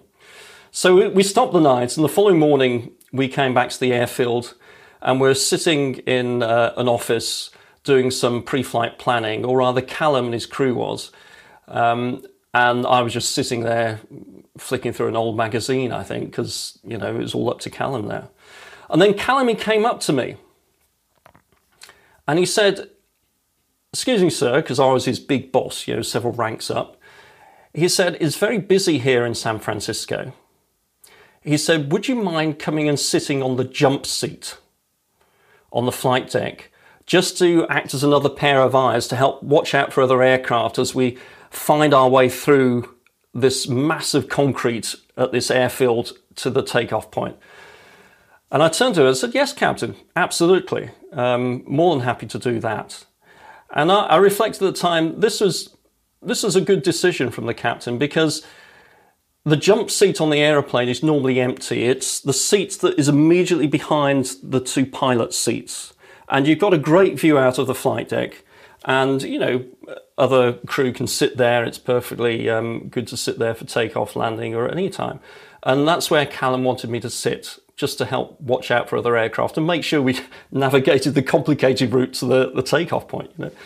So we got on board the aircraft and went through all the checks, got all the passengers on, and we taxied out to the runway. And it was the morning rush hour, very, very busy. And finally, it was our t- turn to take off. And we surged down the runway. We got airborne. And at around about two or three hundred feet, pretty close to the ground, we hit severe turbulence. Now, very turbulent air. Now, this severe turbulence meant the aircraft was being thrown all over the sky like a rag doll. Uh, it may have been from a jumbo jet ahead of us. It may have been the wind coming over the rolling hills. But in that moment, because we were so low and so close to the ground, our lives were actually truly threatened. So I said I wanted you to come along with me on this story because I just want you to imagine now that you are me and you're sitting in that jump seat. What are you going to do? Diese Woche ist unser Werbepartner AG1 von Athletic Greens. AG1 ist ein Produkt, was euch dabei hilft, jetzt gerade, wenn es in Richtung Frühling geht, schlechte Gewohnheiten durch neue, gesunde Routinen zu ersetzen. Ihr könnt euch das vorstellen als den Frühjahrsputz für eure Gesundheit. Die Idee oder das, was es ist, ist ein Vitaminkick am Morgen. AG1 enthält viele Nährstoffe, die euch Kraft geben, unter anderem eben auch Dinge wie B12, B6, was zur Verringerung von Müdigkeit und Ermüdung beiträgt. Aber es sind auch sehr viele andere Inhaltsstoffe in AG1 enthalten. Das Ganze ist in Pulverform verfügbar, damit sehr leicht für den Körper absorbierbar und ihr könnt es eben direkt am Morgen konsumieren. Das Gute ist, ihr bekommt es im Abo, wenn ihr wollt. Es ist monatlich frei Haus geliefert und den Lieferrhythmus könnt ihr eben beliebig anpassen. Das Ganze könnt ihr aber eben auch unverbindlich testen, bevor ihr dann euch fix auf das Abo verlasst und ihr habt eine 60 Tage Geld zurück Garantie. AG1, wie gesagt, kann man auch einmalig bestellen, aber das Gute ist, ihr bekommt, wenn ihr unter athleticgreens.com slash newwork geht, das ist der Link, wo ihr auch alle Infos findet, kostenlos ein Jahresvorrat an Vitamin D3 und fünf Travel Packs dazu, zu dem AG1-Abo. Also athleticgreens.com slash newwork. Und jetzt viel Spaß mit dem Rest der Folge. Wir kommen zur nächsten Kategorie. Wie heißt wie sagst du immer die großen Ich höre nicht Podcast. Die großen fünf von Magnussen und Trautmann. Nee, von Böhmermann und Schulz heißt okay, es. Genau. Gut, das sind jetzt die zum Diskutieren. Ja. Und ähm, die Kategorie kann man natürlich breit fassen, aber wir hatten sofort eine Folge ganz oben, nämlich die Folge 302 mit Christine Kempkes. Ja, da war ich nicht dabei. Ähm, und wir haben das Thema Sterben ja auch schon vorher mal thematisiert. Äh, ich erinnere mich sehr an eine Folge, die ich in New York aufgenommen habe. Ähm, kannst du dich erinnern? Christiane. Christiane zu genau. Zu Salm. Ähm, das war schon damals ein Thema äh, für mich, was mich sehr beschäftigt hat. Und du hast das dann mit äh, Christine nochmal ein äh, weiteres Level betrieben. Und äh, erzähl mal ein bisschen von der Folge. Ähm, eine sehr schöne Folge. Also wahnsinnig ruhig, in Ruhe. Und ähm, wir hatten die lange vorbereitet, mussten die ein paar Mal schieben. Und wir haben in meinem Unternehmen über verschiedene Schicksalsschläge mit dem Thema Tod zu tun im sehr nahen Umfeld. Ähm, und für uns war es einfach wichtig, wie, wie, oder ich wollte von ihr erfragen, weil sie hat einen Hintergrund als Bankerin eigentlich und hat den Weg dann gewählt über den, über den Tod von ihrem Vater. Ähm, weil so dieses Thema, wenn Leute dann irgendwann sagen, so jetzt hast du aber auch genug getraut, jetzt mal gut und jetzt geht's mal weiter. Und wie, wie gehst du damit vor allem dann um mhm. mit dem Thema, wenn's, wenn die Trauer wieder hochkommt und was machst du? Und ähm, vor allem das Tabu da rauszunehmen, im Sinne von, ne, das auf den Tisch zu packen, dass das passiert. Ähm, ja, und für mich war es einfach auch wahnsinnig wichtig zu wissen im zwischenmenschlichen Umgang, wo es halb mhm. privat, halb geschäftlich. Ja, und da sind sehr, sehr viele Stellen, wo man natürlich drüber diskutieren kann, sagen kann, sehe ich mhm. jetzt anders, aber wir wissen beide aus, aus den Erfahrungen von den Podcast-Gästen, Schicksalsschlag, der einen trifft, der trifft ein und dann passiert's. Und da ist dann die Frage, wie mhm. offen kann man mit solchen Themen umgehen? Ja. Ich kann mich erinnern, dass du, also als ich die Folge gehört habe, ähm, eine extrem äh, gute Vorbereitung von dir. Also ich weiß nicht, ob es eine, eine, eine fachliche oder emotional, aber du warst so eingestimmt auf das Thema und ihr wart so verbunden und ich habe äh, ja immer mal eine Folge, wo ich auch einfach nur Gasthörer bin, weil ich nicht dabei war, so wie du es ja auch manchmal hast. Und ich, ich war wirklich von Minute eins an in eurem Bann. Also für mich eine ganz äh, wichtige Folge. Wenn ich diese schmerzhaften Gefühle genauso zulasse, dann kann ich gleichzeitig am anderen Ende die Glücksgefühle auch viel intensiver wahrnehmen. Das ist etwas, was trauernde Menschen, die sich so ganz auf diesen Prozess einlassen, rückblickend oft sagen, Mensch, ich kann mich jetzt auch an den vielen kleinen Dingen ganz anders freuen als vorher, weil ich diese tiefen ähm, schweren Gefühle auch durchfühlt habe. Und ich glaube, der Fehler im Kopf ist oft, dass wir Gefühle einteilen in positive und negative Gefühle. Und das ist der größte Fehler. Es gibt nämlich keine positiven mhm. und negativen Gefühle, sondern es gibt angenehmere und unangenehmere Gefühle. Das sehr wohl. Aber mhm. jedes Gefühl hat ja seinen Sinn. Also um die Minute 22, das ist genau so ein Punkt zum Diskutieren, super spannend. Thema auch mit Kindern, also auch zu lernen, so wenn dieses, ich habe immer gedacht, ich sage, ich bin traurig und dann heißt es immer, du brauchst ja nicht traurig sein. Mhm. So, ja, aber ich bin jetzt gerade traurig und ich habe diesen Impuls auch manchmal noch drin, und man, mhm. ich bin traurig, und sag ich, brauchst nicht traurig sein, anstatt zu sagen, Trost. Ja, doch, mhm. dann bist du jetzt traurig oder du bist jetzt mhm. wütend und mhm. erstmal das Urteil wegzulassen. Das war ja. so eine der Stellen, die mir jetzt spontan einfallen. Ist das Zufall, dass es immer eine Minute 22 ist? Ich habe ganz oft das Gefühl, dass nee, du da eine Das war nicht eine Minute, das war Minute 22. Ach so. Nicht eine Minute 22. Das, in diesem Fall war es Minute 22. Okay, alles klar. Oh, ich habe hier mal denselben Podcast. ähm, dann geht's weiter mit Folge 281 Wendy Wood. Wow, ja, Wendy Wood, ähm, eine äh, der führenden Stimmen äh, kann man sagen, äh, und Autorin und äh, Wissenschaftlerin zum Thema Gewohnheiten. Genau, du hast sie ausgesucht jetzt in dieser Kategorie. Erzähl mal, was hat dich bei Wendy begeistert? Ich überlege jetzt gerade, welche Stelle mich begeistert hat. Ähm, ich glaube, ich gucke jetzt gerade noch mal rein. Warte, gib mir eine Sekunde ist doch, sie ist doch auch mit dem Thema Tiny Habits, ne? Nee, Tiny Habits ist, ist äh, der, der, Tiny Habits ist der BJ Fogg, aber sie ist das Habits ist BJ Fogg. Thema sie ist Habits, sie ist genau. generell zum Thema Gewohnheit. Ja, ja. Was mich interessiert hat nochmal an der Folge, mhm. war das Thema, ähm, welche Macht Gewohnheiten haben, Muster haben und also jetzt so Eigenbeobachtungen zu sagen, gut, ich habe so gewisse Routinen, die helfen mir versus es ist ein Muster, das beschränkt mich. Also die Unterscheidung zwischen ich nehme eine Gewohnheit, ich baue etwas auf, drehe es ins Positive und es klingt so wie so eine einfache Checkliste zum Angehen. Und das war der Grund für mich nochmal da rein zu diskutieren, ob das wirklich so ist, in welchen Lebensphasen. Ich habe jetzt nicht eine Stelle, wo ich sage, die ja. ist es, sondern eher so der Umgang damit. Ja, also sie hat geschrieben, das ist vielleicht nochmal ganz interessant, Good Habits, Bad Habits, äh, auf mhm. Deutsch dann äh, ja. Untertitel Gewohnheiten für immer ändern. Ähm, und ich glaube, ich habe mich mit dem, oder wir haben uns ja alle mit dem Thema sehr beschäftigt, wir haben ja auch ein äh, Kapitel dazu im Buch. Ähm, und Gewohnheiten sind halt der Schlüssel zur Verhaltensänderung. Mhm. Wenn wir es nicht schaffen, unsere schlechten Gewohnheiten abzustellen oder gute Gewohnheiten zu etablieren, ist eigentlich Verhaltensänderung mhm. schwer möglich. Und das ganz Schwierige an dem Thema äh, ist, dass es uns so leicht fällt, ähm, schlechte Gewohnheiten anzunehmen. Also mhm. Binge-Watchen äh, mhm. und Pizza fressen ist halt super leicht. Das, das, macht Spaß. Du kriegst sofort eine Belohnung und die Strafe kommt erst später, dass mhm. du vielleicht äh, wichtige Dinge nicht machst, dass du dich berieseln lässt, dass du, äh, dass du dick wirst. Also nichts gegen Binge-Watchen und Pizza essen, aber wenn man es wirklich zu einer richtigen Gewohnheit werden, ist doof gute Gewohnheiten sind am Anfang anstrengend. Ne? Also sich morgens die Schuhe anzuschnallen, ähm, bei jedem Wetter und um die Alster laufen, tut erstmal weh, ist doof.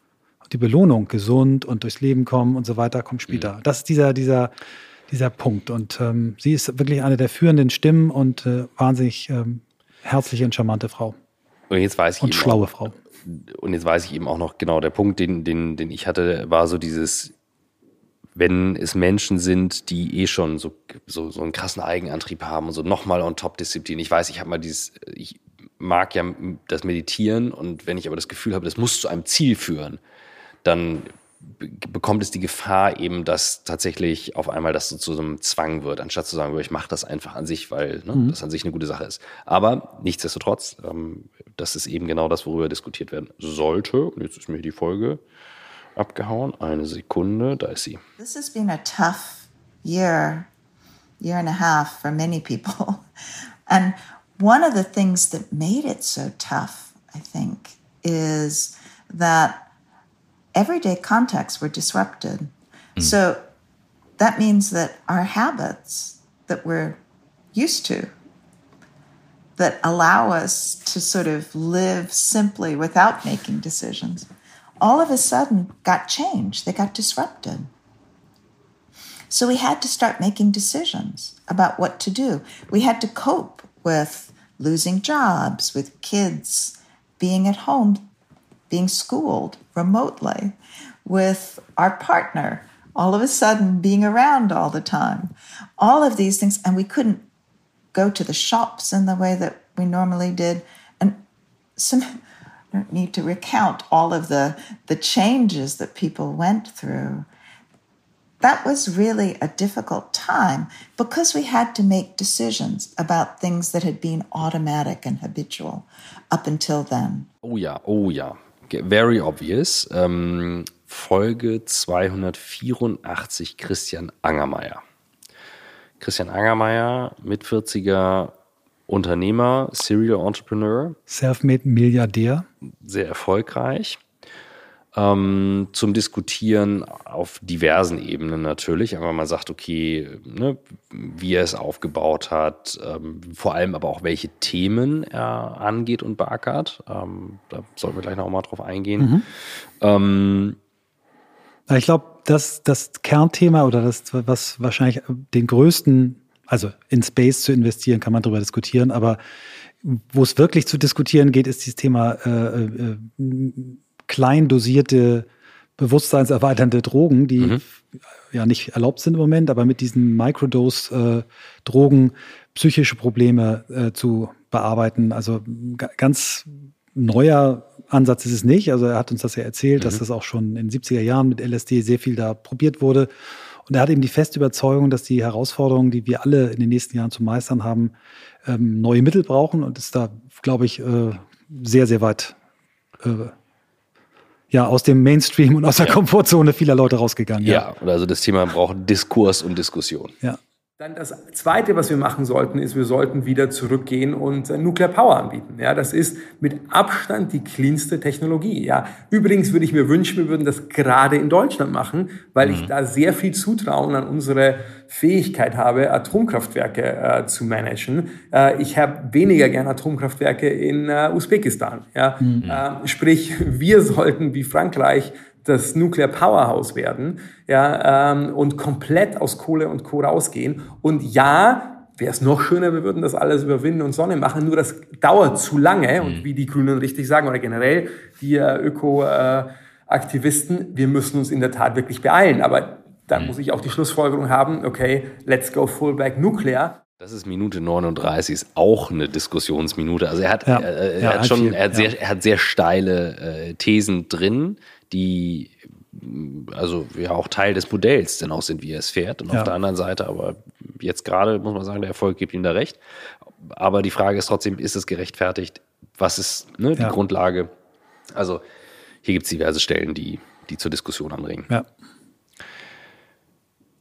Und dann haben wir noch in dieser Kategorie Folge sehr nah alles beieinander, Folge 286, das war alles letzter Sommer, Aaron Dignan. Ja, Aaron Dignan ist mir zum ersten Mal begegnet äh, als Autor von Brave New Work. Als ich den Titel gelesen habe, habe ich gesagt, scheiße, das ist ein geiler Titel, den hätte ich auch gern.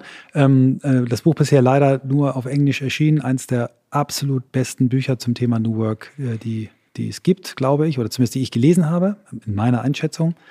Ähm, Berater, der äh, auch vorher Unternehmer war und viele Dinge erlebt hat, auch selber viele Fehler gemacht hat und der das ganze Thema äh, New Work mit so einer Art Operational System äh, versucht zu lösen. Und eine Geschichte, die ich eben ganz, ganz toll bei ihm finde, ist auch, was für Bilder er benutzt hat. Zum Beispiel den Unterschied zwischen alter und neuer Arbeit äh, am Beispiel ähm, Kreisverkehr mhm. und äh, Kreuzung, Verkehrskreuz. Er sagt, ne, alte, alte Arbeit ist, du hast eine, eine Ampel, Verkehrskreuz mit Ampel und da gibt es ganz klare Regeln. Rot heißt, du musst bremsen.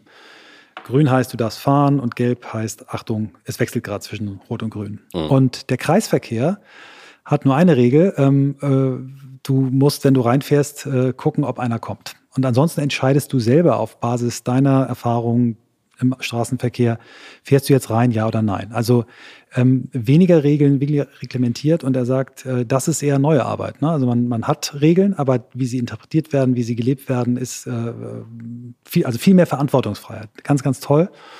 Ja, hört mal rein. this concept of the of the stoplight and and the roundabout is so important and and you know i'm not i'm not the the only or the first person to talk about this i know i know Bjart at beyond budgeting has talked about this before too um, but it's a it's a very apt metaphor because essentially you have one system which is the stoplight uh, intersection that is predicated on an assumption about people and the problem, which is that they need to be told what to do.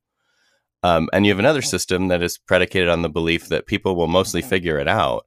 And the designs of those systems then reflect those beliefs. So the stoplight system is almost exclusively what we call governing constraints, meaning like bright red tape rules that are not to be interpreted, they're just to be followed.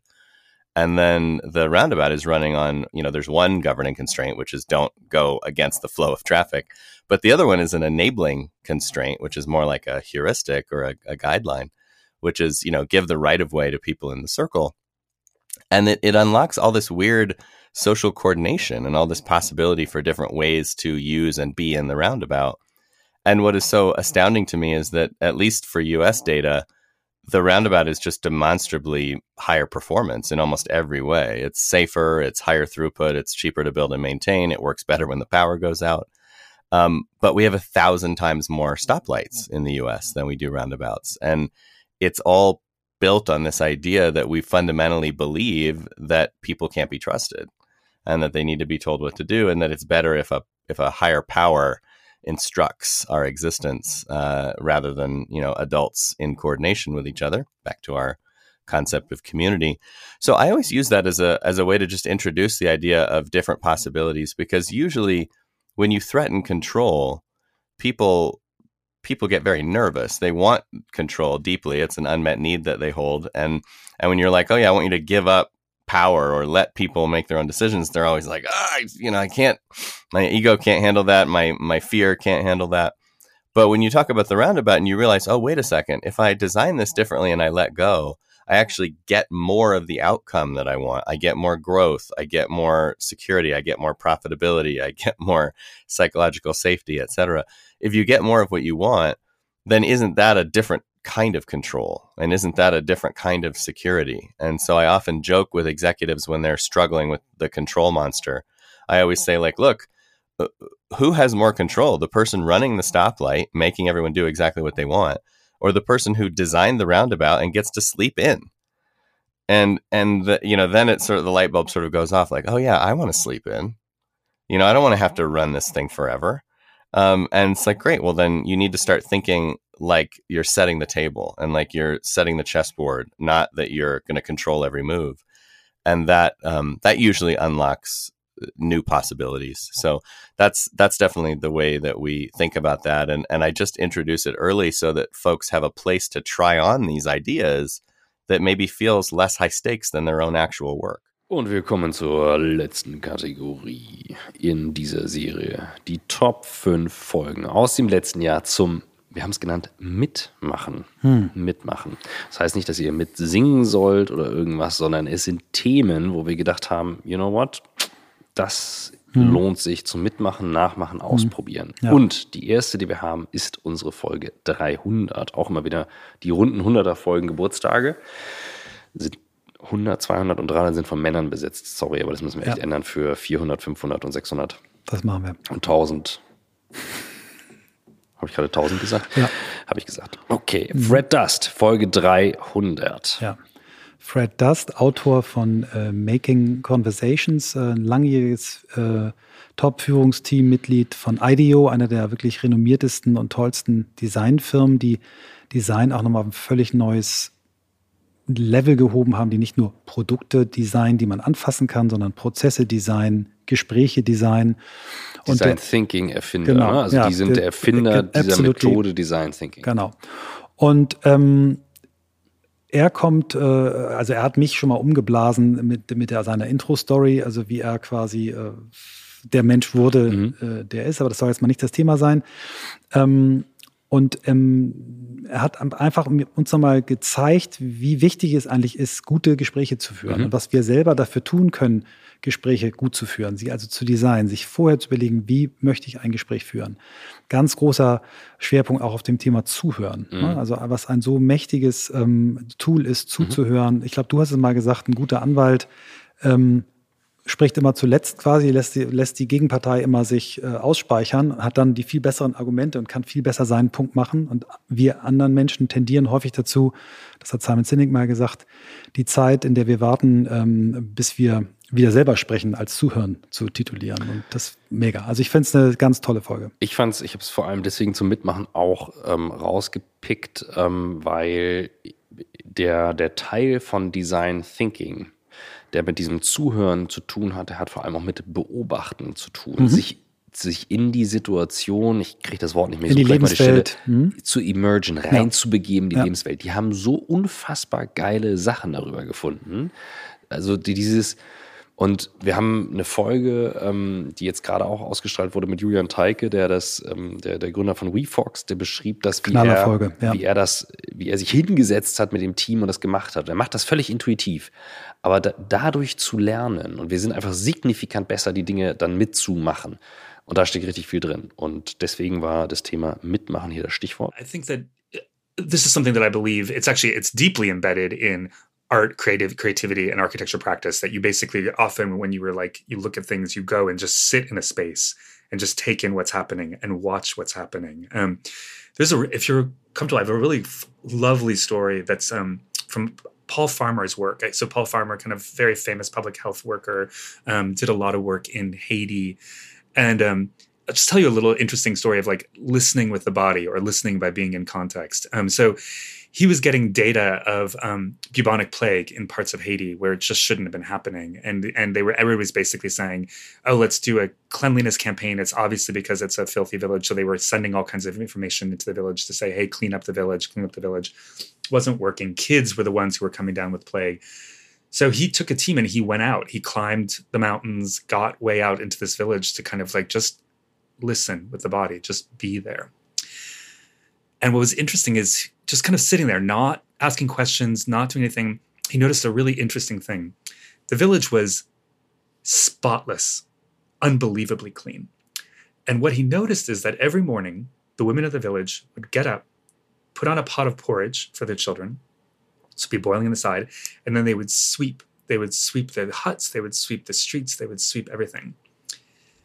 What that meant was they were sweeping up dander from mice or rats that actually had plague in it, and that was going into the porridge. So it was in fact the fact that they were so clean and so responsible about it that they were that the plague was being spread. So only something you could have experienced by being there, noticing, listening with with the body. Dann kommt Folge 296, die wir eigentlich auch in Karlsruhe aufnehmen wollten, mit Christoph Werner.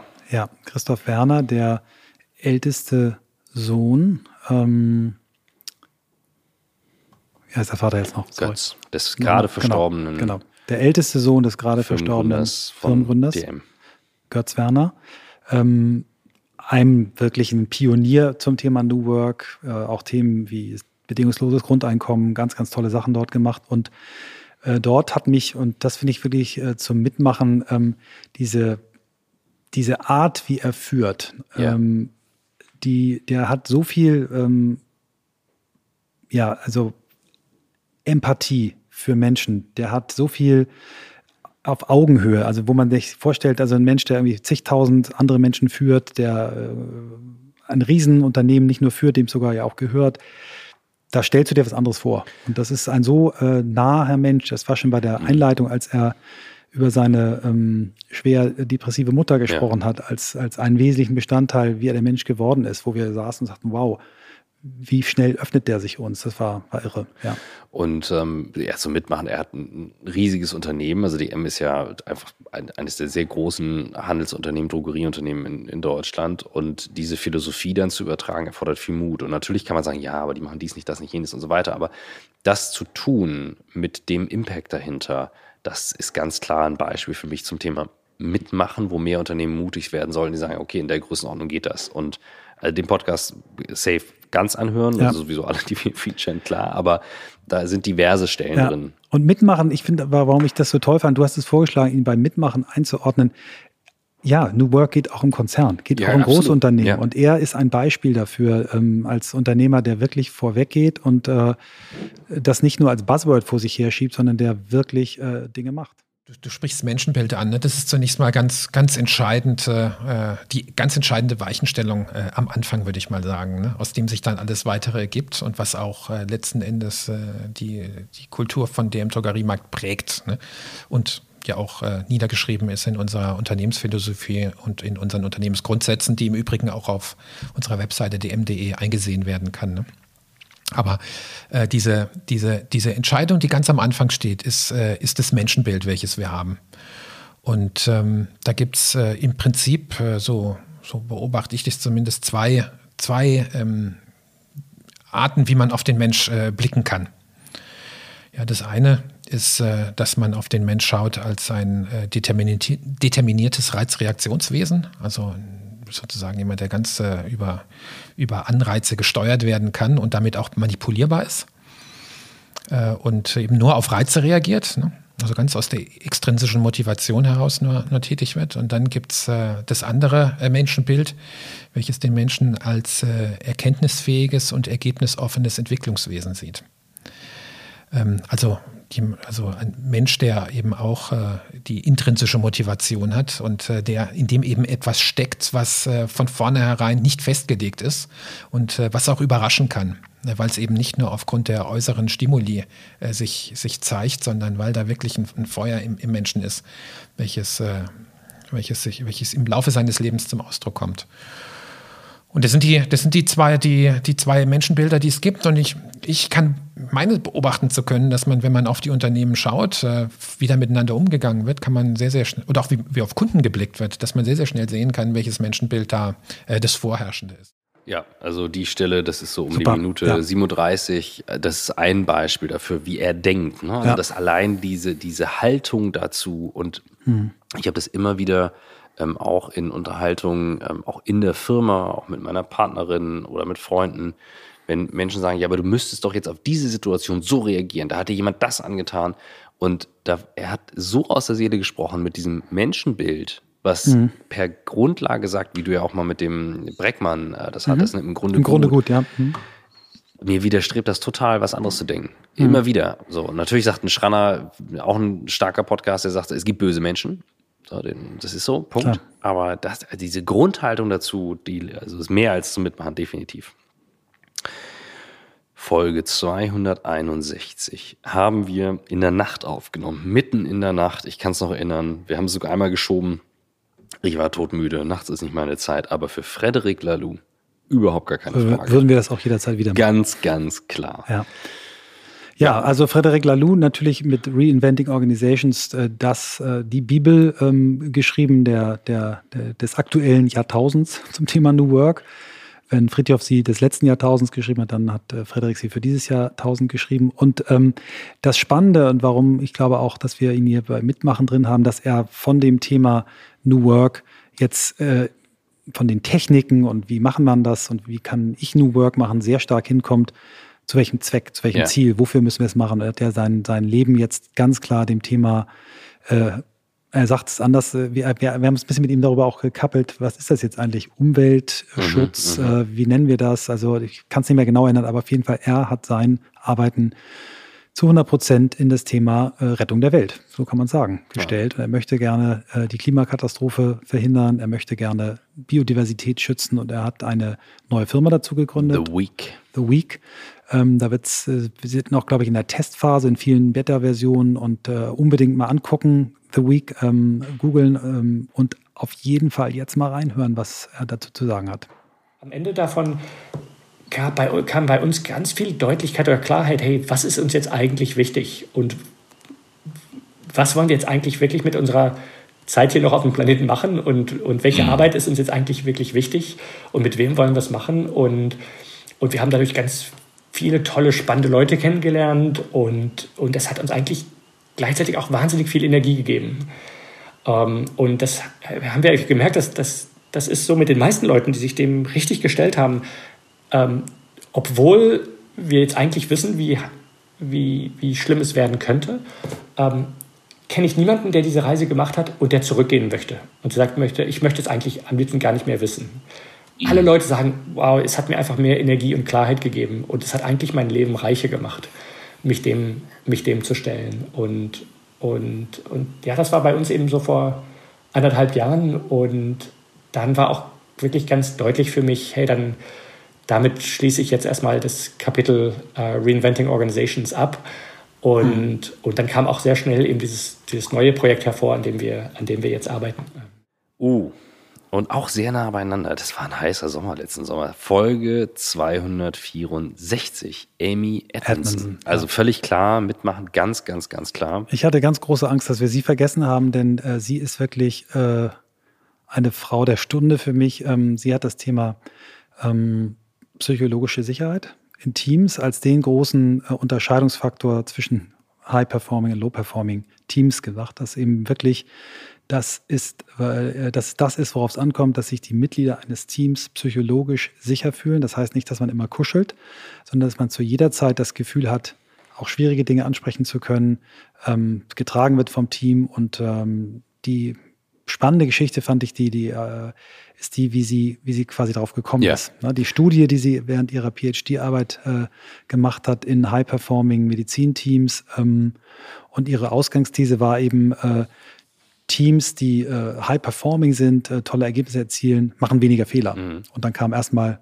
das Gegenteil raus, mhm. bis sie rausfand, nee, die machen nicht mehr Fehler, sondern die reden mehr über ihre Fehler. Mhm. Und daraus hat sie dann dieses Thema entwickelt. Ähm, ja, äh, völlig klar. Ne? Also das, das, für mich ist das das Kernthema, wenn wir uns um Zusammenarbeit kümmern, Kollaboration, wo alle sagen, ja, Tools, was macht das Tool? Und du kennst das Thema und ich sage halt, es gibt klare Regeln, wann nehme ich es aus einem asynchronen Kanal raus, wie arbeite ich mit Emojis, um dem anderen zu zeigen, finde ich was gut, ähm, wie kommentiere ich drunter. Und für uns ist es so wichtig und ich habe sie so viel in der Folge gefragt, wo ich dachte so, wie kann man hier, wie kann man das? Und genau der Moment ist mir auch hängen geblieben, wo ich dachte so, ja, das hat ja auch damit zu tun, in so einem Umfeld überhaupt mal zu sein, ähm, scheitern zu können und das ja. offen zu sagen. Und ich habe es jetzt gemerkt im Laufe des Jahres ähm, in Gesprächen, wo ich Menschen den Druck nehmen konnte, auch durch eine Frage mit, ist das noch der richtige Weg für dich? Bist du noch hier mit richtig dabei?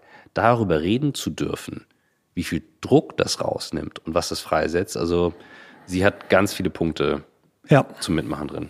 better teams, better teamwork, and I would use a well validated survey instrument to look at this.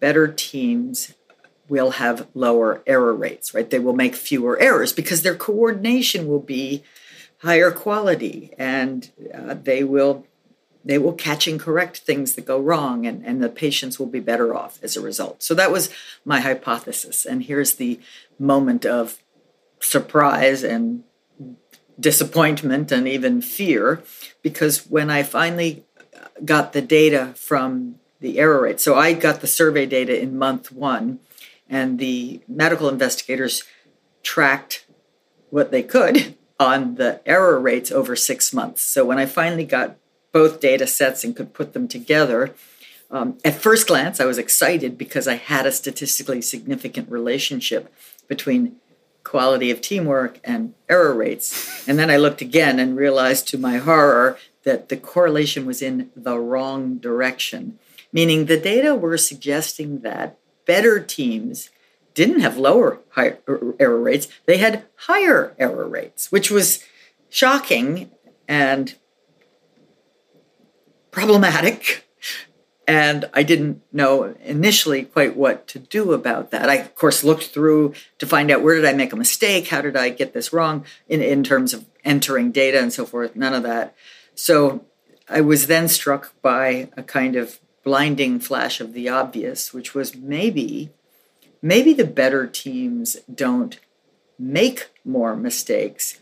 Maybe they're more willing to report and talk about them. They sort of understand better that the sooner these things come to light, the quicker you catch correct and the better off the patients will be. So um, that became my new hypothesis, and, and that launched you know, a new stage of the research to try to see whether that might be right or not. I couldn't just assume it was right by having that thought. It had to be it had to be tested, and but that's that was the um, First of all, it was a surprise. It was a you know, it was a kind of a failure in, in the first place that led to a success. Because what what I began to suspect was that what I then called the interpersonal climate across groups, across teams, even in the same organizational context, right? The same strong organizational context, that these that there could be real differences, you know, palpable differences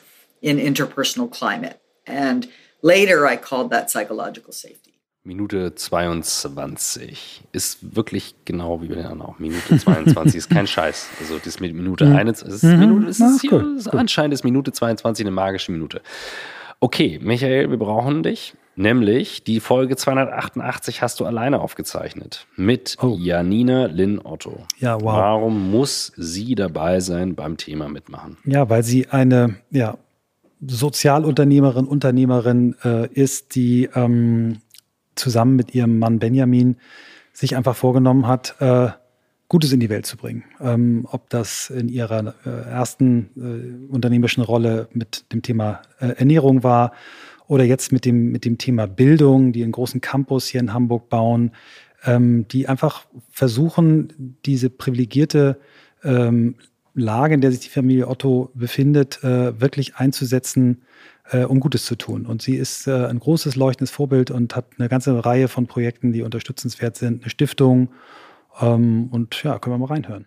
Das Interessante und Tolle ist ja auch, wenn man sich so die ja, die smarten Köpfe, sage ich jetzt mal, der Vergangenheit anguckt, die Genies, ähm, dann haben die seit Jahrhunderten und Jahrtausenden eigentlich fast alle das Gleiche gesagt. Und das ist auch das, was mich immer so umtreibt, wenn ich denke, es ist doch alle Weisheit vorhanden. Wir müssen uns nur öffnen und wir müssen sie wirklich erkennen und sehen. Und das in die Welt zu tragen, ist tatsächlich das, was mich intrinsisch motiviert und wo ich auch denke, wir sind an einem Punkt, unsere Gesellschaft ist intelligenter denn je. Wir haben dank des Internets Möglichkeiten, die wir nie hatten, Wissen zu transportieren.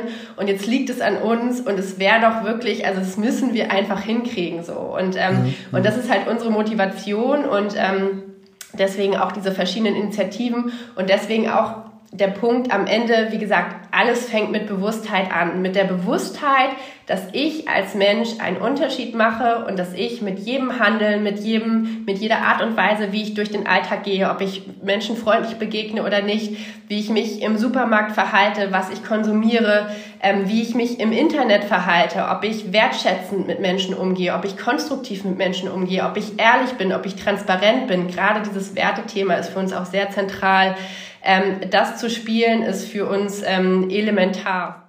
Also, ja. da sage ich jetzt als derjenige, der nicht dabei war, das ist eigentlich ein sehr schöner Abschluss, denn uh, on the way to New Work heißt eben auf dem Weg zu sein. Und wenn wir auf dem Weg sind, kommt es eben darauf an, wie verhalten wir uns auf dem Weg, weil ich kann die Reise dahin fröhlich begehen, miesmutig begehen, verkrampft begehen oder positiv optimistisch nach vorne, um die Dinge in die Hand zu nehmen und zu ändern. Und es wird noch eine Weile dauern, wir stehen da noch ziemlich am Anfang, aber wir haben, wie auch jetzt gerade hier schon Janina Lin richtig gesagt hat, alle Möglichkeiten und Mittel. Wir sind enorm privilegiert, ja. alle wie wir da sind. Es ist auch immer wieder ein berechtigter Kritikpunkt zu sagen, könnt ihr nochmal breiter? Ja, ja, ja, wir sind dran, wir sind dran, wir sind on the way.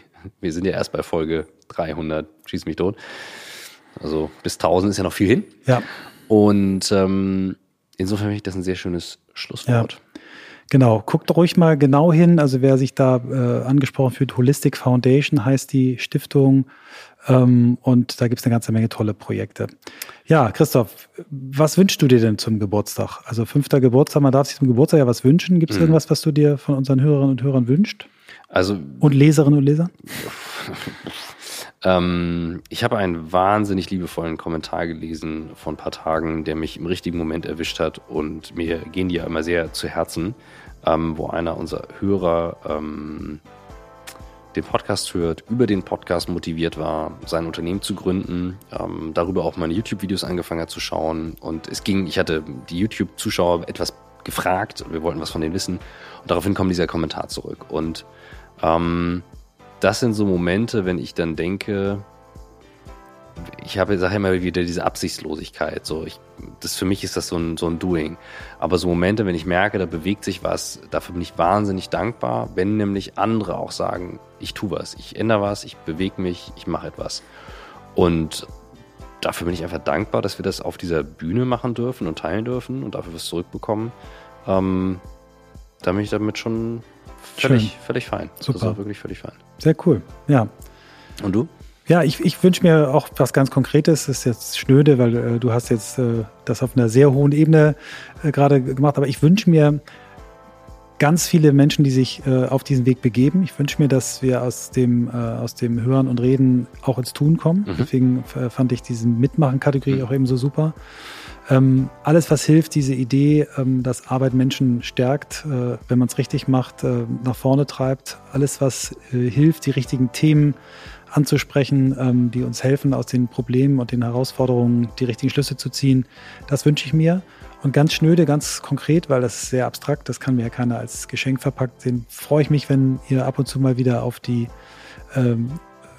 Bewertungsdinge geht beim Podcast, Zuhörer, uns ein ja, paar ja. Kommentare dort schreibt, äh, vier und fünf Sterne gerne gebt, wenn es eins, zwei oder drei werden, vielleicht eher direkt, äh, dass wir was Ruf- lernen können. ruft Michael an. Genau, und wirklich ähm, freuen wir uns sehr, wenn ihr auch das Buch anguckt. Wir haben da sehr viel Arbeit reingesteckt, äh, zusammen mit Swantje und äh, kauft das Buch, lest das Buch, verschenkt das Buch und äh, wenn ihr ganz viel Zeit habt und äh, es euch wirklich gefällt, äh, schreibt uns eine schöne Rezension, zum Beispiel bei Amazon. Kaufen dürft ihr natürlich auch beim Buchhändler oder Buchhändlerin eures Vertrauens. Und schaut den Film. Ja, und dann möchte ich auch nochmal Danke sagen. Danke für fünf Jahre, danke für die Treue, danke für, die, für das Feedback, danke fürs ähm, uns immer wieder auch challengen und ähm, ja, und danke, Christoph, dass du neulich äh, öffentlich verkündet hast, dass du äh, die nächsten fünf Jahre eigentlich im Blick hast. Ja. Dann sind zehn rum, das ist eine Dekade. Ja, habe ich.